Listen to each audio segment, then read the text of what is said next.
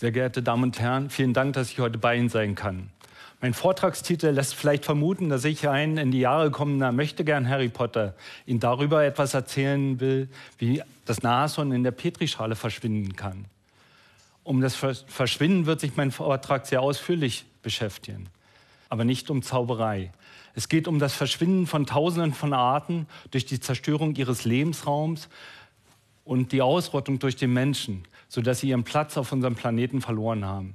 Es geht um das aussterbende nördliche Breitmaulnashorn als Symbol für diesen dramatischen Prozess. Und darum, dass seine Rettung keine akademische Musterübung darstellt, sondern von immenser Bedeutung für eines der komplexesten Ökosysteme unserer Erde ist. Und ich werde versuchen, Ihnen darzustellen, dass die gegenwärtige Covid-19-Pandemie etwas mit dem Verlust von Biodiversität zu tun hat. Seit 1962 gibt die International Union for Conservation of Nature and Natural Resources die sogenannte rote Liste der bedrohten Arten in, damals in Buchform heraus. Heute, fast 40 Jahre später, gelten diese Klassifikationen der Gefährdungsstufen von bedrohten Arten noch immer und sind wichtiger denn je.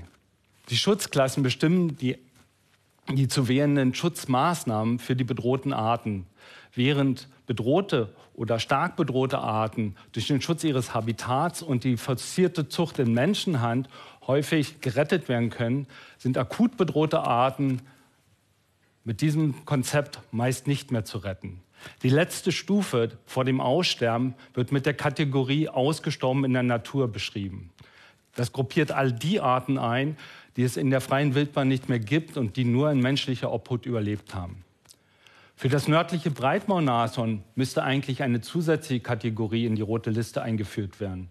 Weltweit gibt es nur zwei weibliche Individuen, die 31-jährige Najin und ihre 20-jährige Tochter.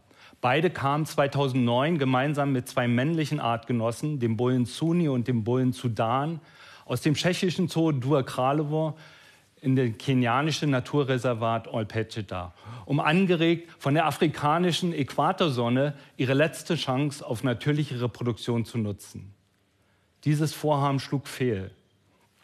Im August 2014 starb der Bulle Suni, im März 2018 der Bulle Sudan.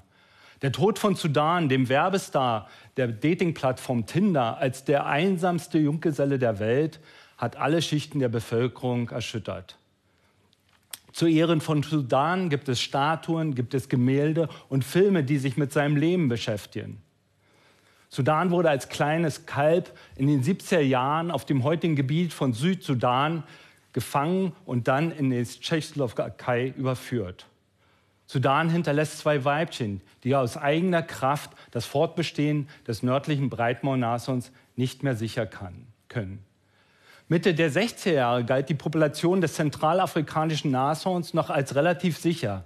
Dann begann im Kongo-Becken die systematische Jagd auf sein Horn. Und 2008 erklärt die Frankfurter Zoologische Gesellschaft das nördliche Breitmaulnashorn in der Natur für ausgestorben. Diese archaisch anmutenden Tiere haben nicht in der Evolution versagt. Sie sind nur nicht kugelsicher und damit der Habgier des Menschen zum Opfer gefallen. Die Motivation dahinter? Ein Gramm Nashorn kostet heute auf dem Schwarzmarkt so viel wie ein Gramm Gold. Und ein erwachsenes Nashorn trägt fünf Kilogramm von diesem wertvollen Material auf seiner Nase. Um 1893 galt auch Süd, die südliche Unterart durch massive Bejagung durch die Kolonialmächte als ausgestorben. Glücklicherweise hat eine kleine Restpopulation im Naturreservat Omphalosi überlebt. Und aufgrund intensiver Schutzmaßnahmen der Republik Südafrika gibt es heute über 20.000 Individuen dieser Art. Wie geht es weiter mit dem nördlichen Breitmaulnashorn? Sind wir am Ende einer 40 Millionen Jahre währenden Geschichte eines Giganten der kongolesischen Sumpflandschaft angelangt? Ja, so lange gibt es diesen wichtigen Landschaftsarchitekten schon. Die langlebigen Nashörner waren immer eng mit ganzen Heerscharen von anderen Lebewesen wie Pflanzen, Insekten, Reptilien, Vögeln und Säugetieren verbunden und haben deren Lebenszyklus entscheidend mitgeprägt. Nashörner sind in besonderer Art und Weise Ökosystemdienstleister. Ein neudeutsches Wort, was dafür steht, dass eine Art besondere Bedeutung für andere Lebensgemeinschaften hat. und dass beim Wegfall dieser Leistung ein ganzes Ökosystem instabil werden kann. Die zunehmende Instabilität aufgrund eben des Verlustes einer Art, einer Schlüsselart, kann man auch als Vortex- oder Wirbelsturmeffekt bezeichnen. Wir gehen heute davon aus, dass das Aussterben des nördlichen Breitmaulnashorns einen solchen Effekt in Zentralafrika erzeugen wird.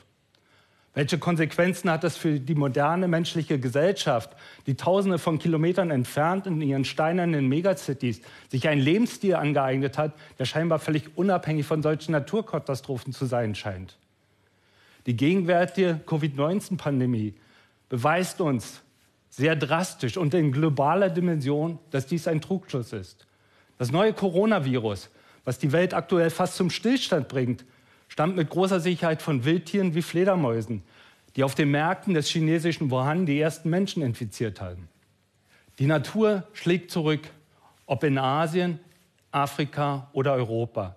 Ich möchte an dieser Stelle daran erinnern, dass Zentralafrika die Geburtsstelle von HIV, also AIDS und Ebola war. Wir gehen heute davon aus, dass noch viele sehr gefährliche Erkrankungen durch abwandernde Tiere in unsere Gesellschaft getragen werden, wenn wir nicht aufhören, dieses komplexe und fragile Ökosystem weiter zu destabilisieren. Deshalb ist es extrem wichtig, dass der Mensch alle ihm zur Verfügung stehenden Ressourcen dafür einsetzt, dass der beschleunigte Prozess des Artensterbens, viele Wissenschaftler sprechen heute vom sechsten Massensterben, dass dieser Prozess verlangsamt bzw. gestoppt wird. Die Kosten für die Eindämmung der Covid-19-Pandemie übersteigen ein tausendfaches den Mittel, die heute für den aktiven Artenschutz eingesetzt werden. Im zweiten Teil meines Vortrags möchte ich Ihnen gerne erklären, wie wir mit modernsten Fortpflanzungstechnologien und Stammzellmethoden das nördliche Breitmaulnashorn noch retten können.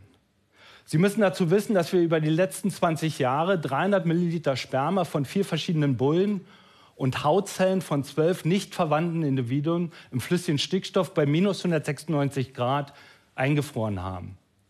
Im August und Dezember 2019 und im August 2020 sind wir ins kenianische Naturreservat Olpecheta geflogen und haben dort Najin und Fatu, den letzten beiden nördlichen Breitmaulnashörnern, Eizellen entnommen.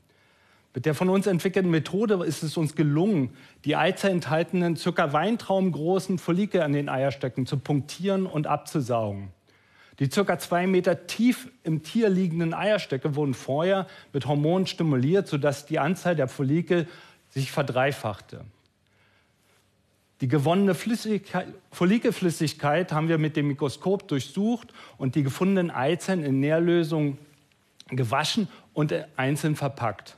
Anschließend wurden sie in einen beheizten Spezialcontainer per Flugzeug ins italienische Labor unseres Konsortiumspartner Aventea transportiert, um dort in Petrischalen, in Inkubatoren kultiviert zu werden.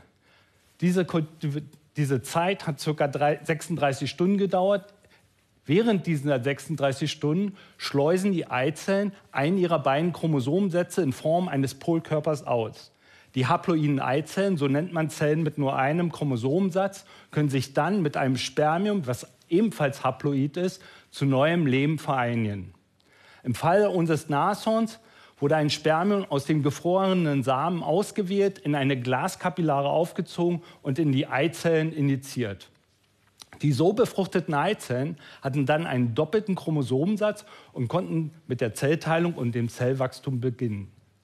Mittlerweile haben wir drei erstklassige reine nördliche Breitmaul-Nashorn-Embryonen, die darauf warten, in südliche Breitmaul-Nashorn-Weibchen, die als Leihmütter fungieren sollen, übertragen zu werden.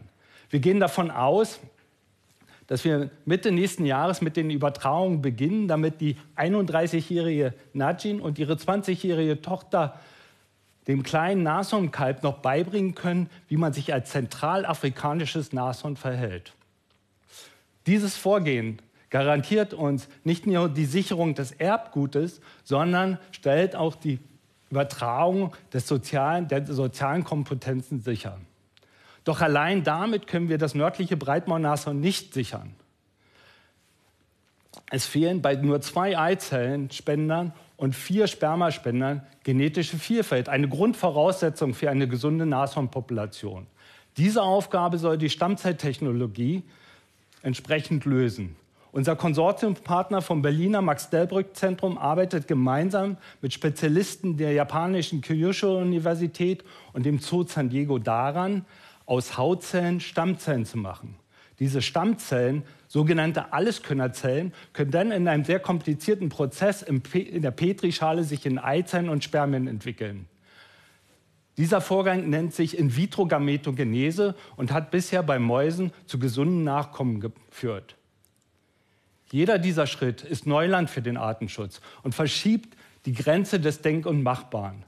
Seit dem 1. Mai 2019 wird unser Forschungsprojekt mit dem Namen BioRescue vom Bundesministerium für Forschung und Bildung mit 4,2 Millionen gefördert. Unser Ziel ist es, in den nächsten 10 bis 20 Jahren 20 Nashörner wieder auszuwildern und gleichzeitig diese Blaupause für andere hochbedrohte Arten einsetzen zu können. Neben den erheblichen noch zu lösenden wissenschaftlichen Hürden haben unsere Partner ausgerechnet, dass wir circa eine Million Euro pro Nashorngeburt benötigen würden.